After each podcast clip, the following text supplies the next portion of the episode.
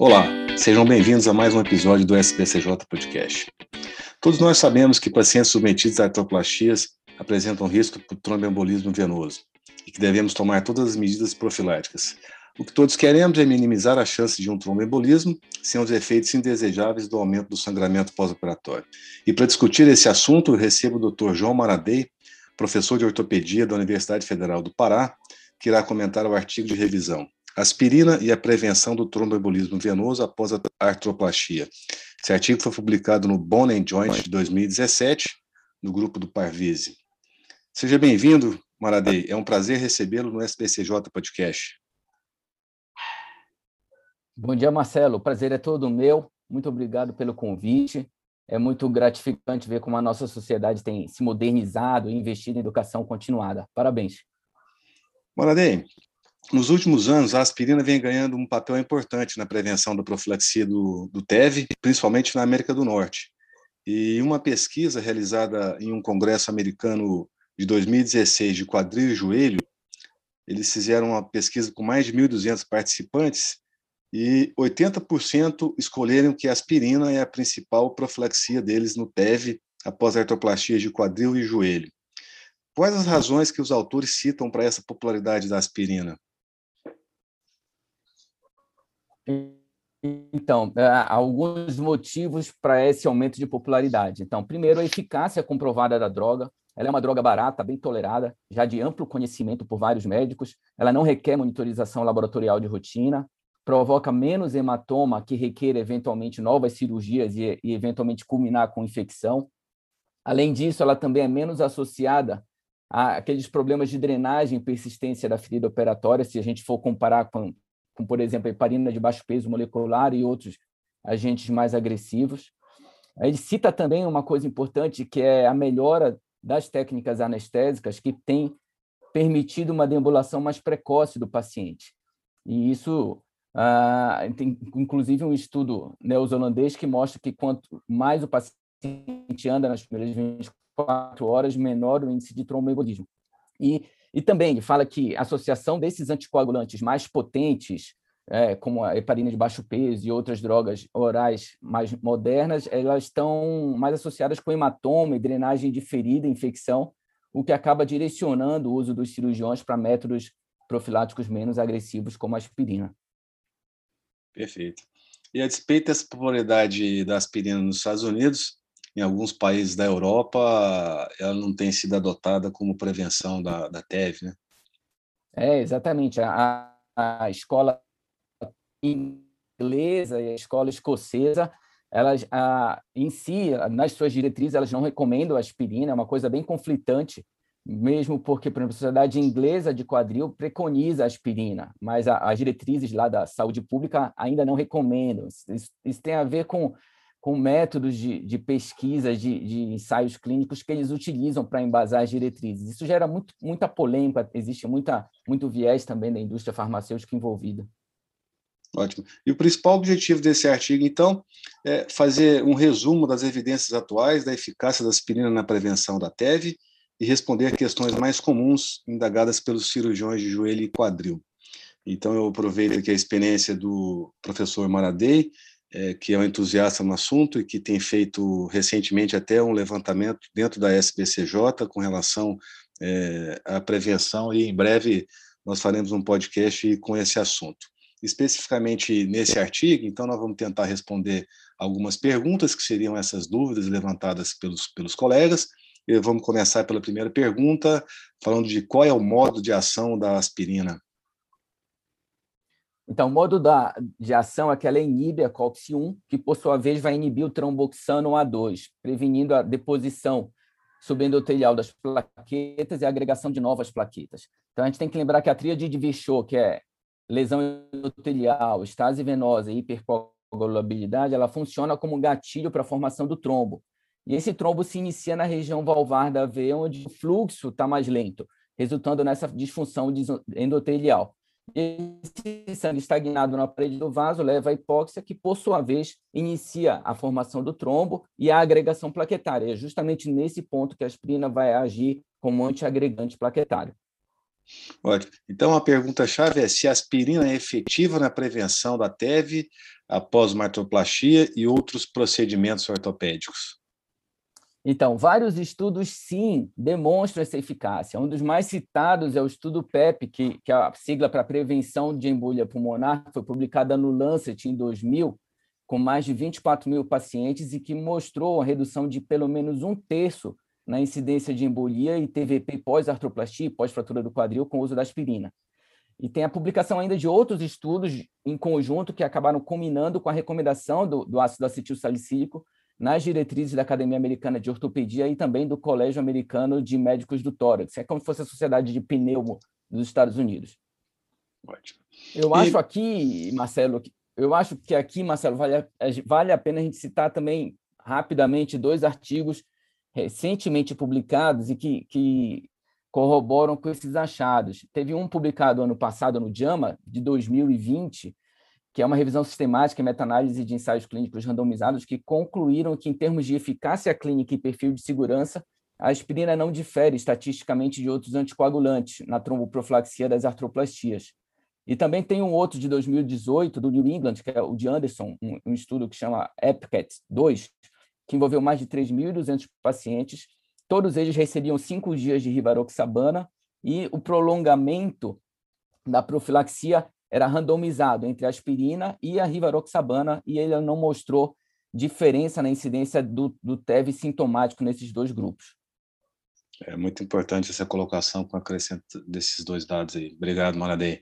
E a aspirina ela trabalha apenas na circulação venosa ou é, a, a não, ela trabalha apenas na, na circulação arterial, no coágulo vermelho, ou trabalha também na circulação venosa? Qual que é a resposta?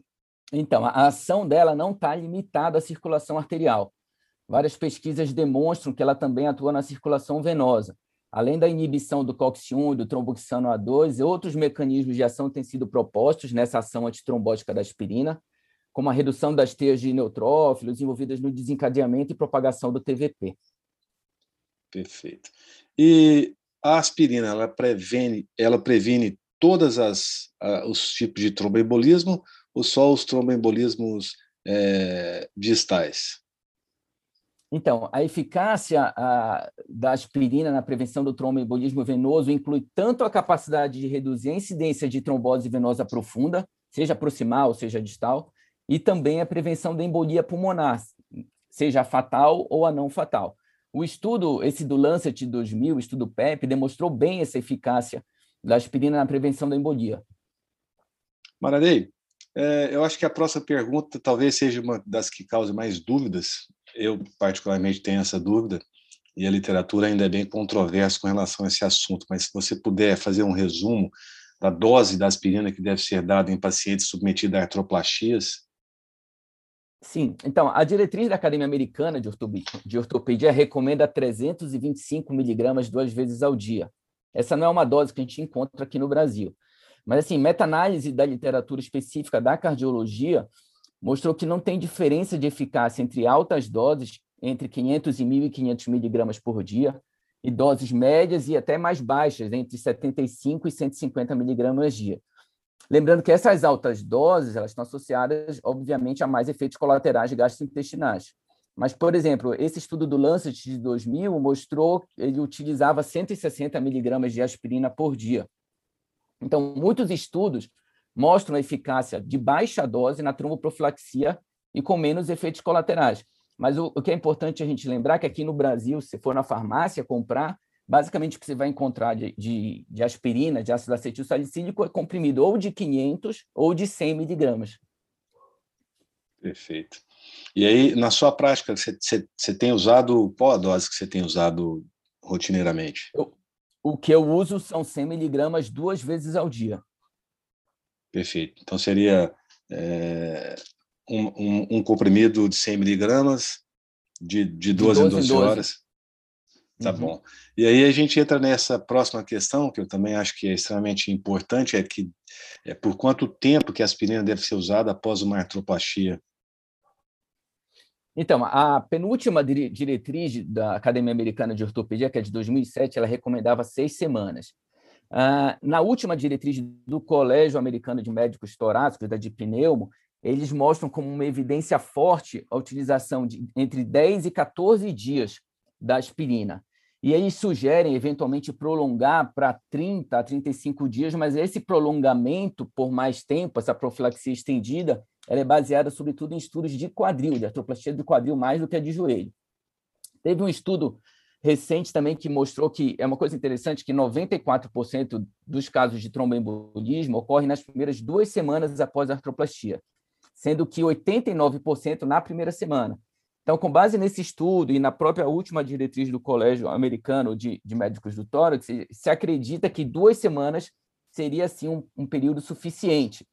Por outro lado, tem outros estudos que mostram que o risco de tromboembolismo ele permanece mais alto após a artroplastia que na população geral por mais tempo. Então, levando em consideração a baixa toxicidade da aspirina, o, acaba que esse uso por mais tempo, uma profilaxia estendida, sobretudo nos pacientes de maior risco, aqueles que tem uma menor mobilidade, parece ser uma coisa razoável. Mas esse tempo de exato de duração, ele permanece ainda é, necessitando de mais estudos para ser estipulado. É, perfeito. Eu, eu chamo a atenção que já foi colocado aqui inicialmente no artigo, mas eu acho que essa é, frisar que a ocorrência da, da do, do tromboembolismo venoso na primeira semana é extremamente importante a gente pensar é, na reabilitação acelerada, né, no fast track, na artroplastias, e, e realmente a gente percebe que é, o uso é, da aspirina também facilitou bastante, junto com todos esses cuidados pré e operatório anestesia, que você já disse aí, são extremamente importantes na prevenção para que esse fenômeno aconteça na primeira semana. Né? Uhum. Sim, a profilaxia mecânica na, na na, no trombo, na prevenção, na tromboprofilaxia da artroplastia do joelho é extremamente importante. Isso daí vale um podcast só para falar de profilaxia é, então, mecânica. Realmente, colocar o paciente para andar o mais rápido possível seria é, um ponto também importante, além da, da profilaxia química. Né? E quais são esses Sim. efeitos colaterais que os autores levantaram aí que a aspirina apresenta? Então, a, a aspirina é uma droga parece segura e causa menos complicações que se a gente for comparar com outras drogas utilizadas na, na profilaxia do tromboembolismo. Esses efeitos colaterais são raros, principalmente em doses altas, que em doses altas a aspirina pode causar dispepsia, isso que todo mundo já sabe, refluxo, maior risco de hemorragia digestiva alta e também é capaz de induzir patologias intestinais. Na verdade, qualquer outra medicação tromboprofilática pode causar efeitos indesejados. Então, tem estudos que mostram que heparina de baixo peso aumenta o risco de sangramento tanto menor quanto maior e também complicações da ferida. E, por exemplo, um estudo do Bloch, ele mostrou que a da, que a da bigatrana aumenta a secreção da ferida, o tempo de internação e apresenta maior taxa de tromboembolismo quando comparado a um esquema em que ele utilizava heparina de baixo peso durante a internação, seguida de aspirina domiciliar. Então, tem outros estudos também que fazem essa comparação. Tem um estudo que compara rivaroxabana com heparina de baixo peso e aspirina após artroplastia de joelho e mostrou que a rivaroxabana apresenta maior perda sanguínea e mais complicações da ferida se comparado com a heparina de baixo peso e aspirina. Então, o efeito colateral todos têm, mas a aspirina parece que tem, que, que tem efeitos mais administráveis, efeitos menores. É uma, talvez esse próximo tópico aqui a gente não, não, não preocupe bastante, mas ela, além, ela parece ter também um efeito benéfico que seria não intencional, né? Os autores isso. chamam a atenção. Isso, é, é, é bastante interessante isso, que ele mostra que a principal causa de mortalidade pós-artroplastia é o infarto do miocárdio e não a embolia pulmonar. E que a embolia é responsável na mortalidade dos primeiros três meses por de 11% a 17% das mortes. Já o infarto é de 26% das mortes. Mas ele, ele atenta para uma coisa que eu particularmente me intriga também, é que assim, a verdadeira causa de morte nesses pacientes que não são necropsiados permanece desconhecida. E eles sugerem que pode ser provável que muitos desses casos que são diagnosticados como embolia pulmonar, na verdade, são embolia gordurosa, que são erroneamente diagnosticadas como embolia pulmonar.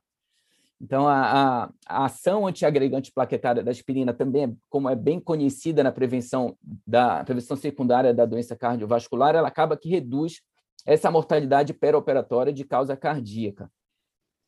além de outro benefício, que, que é em relação à, à prevenção de trombose arterial, que é causa do, tanto do infarto quanto do AVC. E tem se demonstrado que essas cirurgias de grande porte não cardíacas, elas aumentam temporariamente o risco de infarto de AVC. Tem um estudo dinamarquês muito interessante que mostrou que a incidência de infarto do miocárdio ela aumenta nas primeiras duas semanas pós-artroplastia de quadril e joelho, se comparados a um grupo controle. E uma revisão sistemática mostrou que a aspirina é superior a outros anticoagulantes na prevenção dessa trombose arterial.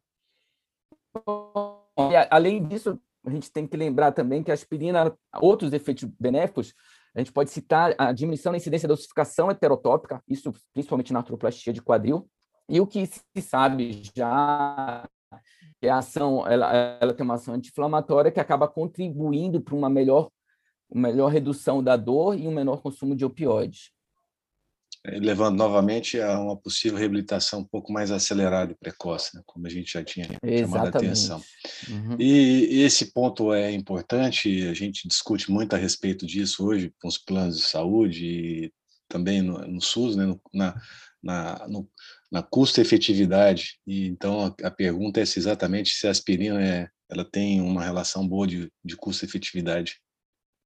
Talvez eu, eu, isso daí seja um dos pontos mais fortes favoráveis da aspirina, que é uma droga barata e ela reduz tanto os custos diretos quanto os indiretos associados à tromboprofilaxia. Então, comparado com a varfarina, por exemplo, que é muito utilizada, foi muito utilizada nos Estados Unidos, ela reduz o tempo de internação, tem menor incidência de embolia e de complicações relacionadas à tromboprofilaxia, como é, complicações da ferida e mesmo infecção, e dispensa monitorização laboratorial. Isso, como você falou, tem os estudos, estudo de Kiss, que mostra que pós-artroplastia, o grupo que tomou aspirina recuperou o movimento do joelho mais rápido, e mais rápido que quando comparado com a, com a heparina de baixo peso, e isso acabou que reduziu os custos totais do tratamento. Um, um estudo interessante de 2014, Jameson, no Reino Unido, ele mostra que o custo no Reino Unido com as drogas anticoagulantes mais potentes, que é a heparina de baixo peso, e as drogas que chamam de novos anticoagulantes orais, rivaroxabana, dabigatrana, o custo com elas foi cerca de 13 milhões de libras. E se essas drogas tivessem sido substituídas por aspirina, esse custo cairia de 13 milhões de libras para 110 mil libras. Isso é um, um dado muito interessante. É ótimo. É, e a, a, próxima pergunta é se existe alguma diferença com relação à eficácia e efeitos adversos e custo com relação às formulações convencionais e as, e as formulações que são aquelas tamponadas de liberação entérica? Então, os estudos na literatura a respeito especificamente disso ainda são controversos. Não, não se sabe se é, essas formulações com liberação entérica são superiores ou não em relação à tromboprofilaxia e incidência de efeitos colaterais.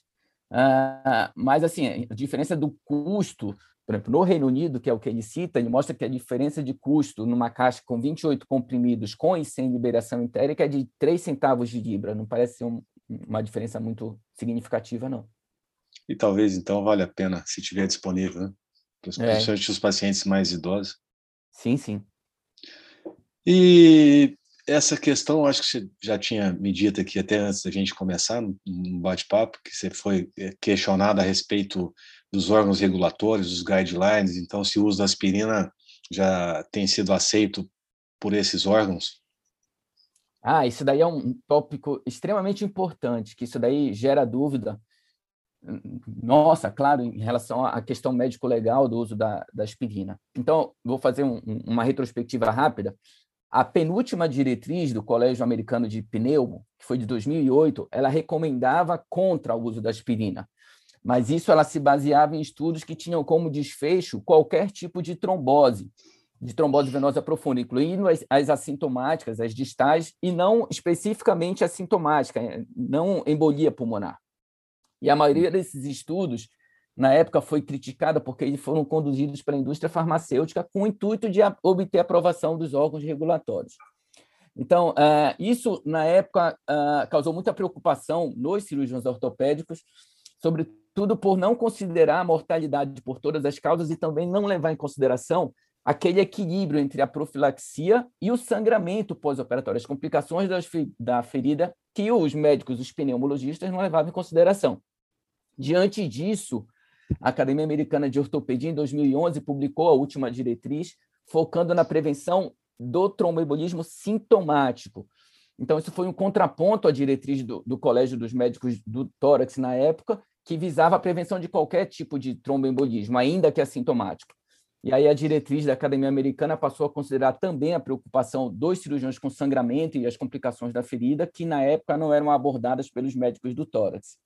Hum, então, após essa divulgação da última diretriz da ortopedia, o Colégio Americano dos Médicos dos Pneumologistas publicou no ano seguinte, 2012, a, a, que é a última diretriz deles, a mais recente, tendo como desfecho também apenas o tromboembolismo sintomático, assim como o da ortopedia, e passou a recomendar como opção de profilaxia farmacológica também a aspirina, e isso com uma recomendação forte, 1B. Ótimo. E a aspirina ela pode ser dada para todos os pacientes que submetidos à artroplastia como prevenção do TEV? Bom, o risco de tromboembolismo pós-artroplastia ele não é o mesmo para todos os pacientes. Ah, os estudos mostram que a profilaxia tem que ser individualizada. Então, por exemplo, uma pesquisa americana com mais de 1 milhão e 700 mil pacientes submetidos à artroplastia, dos quais 0,9 tiveram tromboembolismo, ela avaliou os fatores de risco com seus pesos relativos. Então, eles mostraram que a hipercoagulabilidade, metástase, AVC, sepse e DPOC tiveram os scores mais altos. Então, os pacientes com alguma dessas, que tivessem alguma dessas condições, o risco subia para acima de 3%. Inclusive, os autores nessa pesquisa, baseado nela, desenvolveram um aplicativo de celular para fazer essa, essa análise.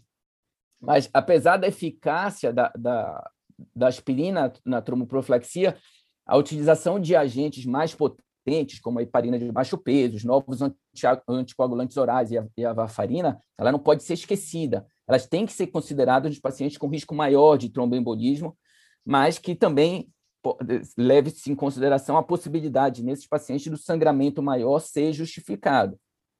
Então, os autores eles, eles seguem sugerindo que é possível que a determinação desse risco individual possa ser melhorada com o uso de testes, como ele cita a tromboelastometria rotacional, e também fala que outros estudos são necessários para mas essa técnica poderia identificar pacientes com alto risco, onde se deveria utilizar a heparina. Então, ele faz uma coisa interessante, ele, que, ele fala que outros estudos são necessários para, tipo, estratificar três grupos de pacientes. Os pacientes com risco mais alto, onde se deveria utilizar a heparina de baixo peso, os pacientes com risco médio, onde se, se utilizaria a aspirina, e os pacientes de baixo risco, que não necessitariam de profilaxia farmacológica.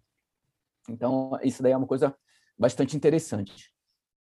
É, é, excelente. Inclusive, esse aplicativo VTS Metro, eu acho que ele é interessante para a gente poder eh, pontuar essa, essa, essa graduação da necessidade do uso das, das drogas. Né? Tem usado ele realmente é bastante interessante. Então, Maradei, é tendo dito tudo isso, a gente poderia. É, gostaria que você fizesse um resumo, então, é, desses achados e com relação a a evidência da efetividade, da, da segurança, da, da dose, e, e, quando que seria, então, usado um método ou outro, um agente ou outro na profilaxia da TEV, para a gente concluir, então, o, o, podcast? Sim, sim. Então, a gente, a, a gente tem que, levando em consideração todos esses fatores que a gente comentou, existe uma evidência convincente de que a aspirina é um dos métodos mais eficazes, baratos e seguros na prevenção do tromboembolismo pós-artroplastia e também pós-fratura de quadril. A utilização da aspirina está associada a uma menor incidência de complicações e também traz benefícios adicionais, como a redução do infarto e da mortalidade nesse período pós-operatório. Mas, assim, a, a, dosagem ideal, apesar da dosagem ideal e, e do tempo de profilaxia permanecerem desconhecidos, a evidência é que uma dosagem baixa, então, por exemplo, no, no nosso caso aqui no Brasil, que tem apresentação de 100 miligramas, uma, uma dosagem de 100 miligramas duas vezes ao dia por algumas semanas deva ser suficiente para a maioria dos pacientes. Eu, repito, a maioria dos pacientes, aqueles pacientes que têm um risco mais aumentado, com aqueles fatores que eu citei aqui, associado com histórias prévias de tromboembolismo, esses idealmente têm que ser tratados com drogas mais potentes, como a heparina de baixo peso, a rivaroxabana, Mas uh, nesse grupo específico, Uh, lembrando que essa, isso daí é uma coisa que tem que ser individualizado, talvez é, uma, uma, um, uma, uma medida boa seja esses algoritmos que são utilizados nesses aplicativos também é uma coisa importante, e, e mais pesquisas sobre o papel da, da, por exemplo, que ele cita, da tromboelastometria e da resposta do tratamento dos pacientes com baixas doses de aspirina. Esses estudos podem ser necessários. Mas, assim, é lembrar que a aspirina não é não é uma coisa que você vai utilizar em todos os pacientes, independente do risco. Esse risco precisa ser estratificado. E relembrando que essas drogas mais potentes, como a rivaroxabana, heparina de baixo peso, da bigatrana, elas é, elas estão associadas à maior incidência de sangramento e de complicações das feridas, mas nesse grupo de pacientes com risco maior se justifica sua utilização, sim. É excelente essa colocação. E lembrando que isso já foi uma pergunta que um residente meu fez, que todas essas drogas orais, elas, elas devem ser utilizadas após a alta. O paciente necessariamente precisa de usar a heparina de baixo peso molecular durante a internação, dois ou três dias que seja. Então, essa conversão é feita posteriormente para estender o uso oral é, do, em, em casa. Então, acho que para a gente levantar, é, responder todas essas dúvidas. E só para deixar, então, nossos ouvintes com, com, com um gostinho de, de quero mais, eu queria que você falasse brevemente como é que está essa pesquisa que está sendo feita no SBCJ, principalmente com relação ao uso da aspirina, o que, que os colegas têm respondido e quais são as dúvidas, então, para ainda não usar a aspirina. Então, é, é, essa nós, nós, em parceria com a Sociedade de Joelho, a Universidade Federal do Pará, nós fizemos, quem está nos ouvindo deve ter participado dessa pesquisa, em dezembro do ano passado e janeiro agora desse ano, uma pesquisa com os membros sobre a questão de como cada um conduz essa profilaxia. E uma coisa que gerou bastante comentários pelos entrevistados é a questão da, da profilaxia com aspirina. Muitos perguntavam se existia um embasamento uh, em termos médico-legais que permitisse que a gente utilizasse aspirina sem ser eventualmente processado caso o paciente desenvolvesse tromboembolismo. Então, acho que esse artigo, a gente comentou bastante isso. Existe sim um embasamento, então, às vezes a pessoa fica com medo de, de prescrever, fica com receio de prescrever aspirina em relação à questão médico-legal, mas nesse grupo de pacientes que não tem esse risco acentuado de tromboembolismo, sim, é, o uso da aspirina é completamente embasado. E esse uso tem crescido bastante fora do Brasil. Nos Estados Unidos, na Austrália, existem trabalhos que mostram essa mudança de, de preferência dos cirurgiões cada vez mais para o uso de, de profilaxia farmacológica menos agressiva, que seria a aspirina, em conjunto com a, com a profilaxia mecânica, que também é na artropatia do joelho, ela é muito importante.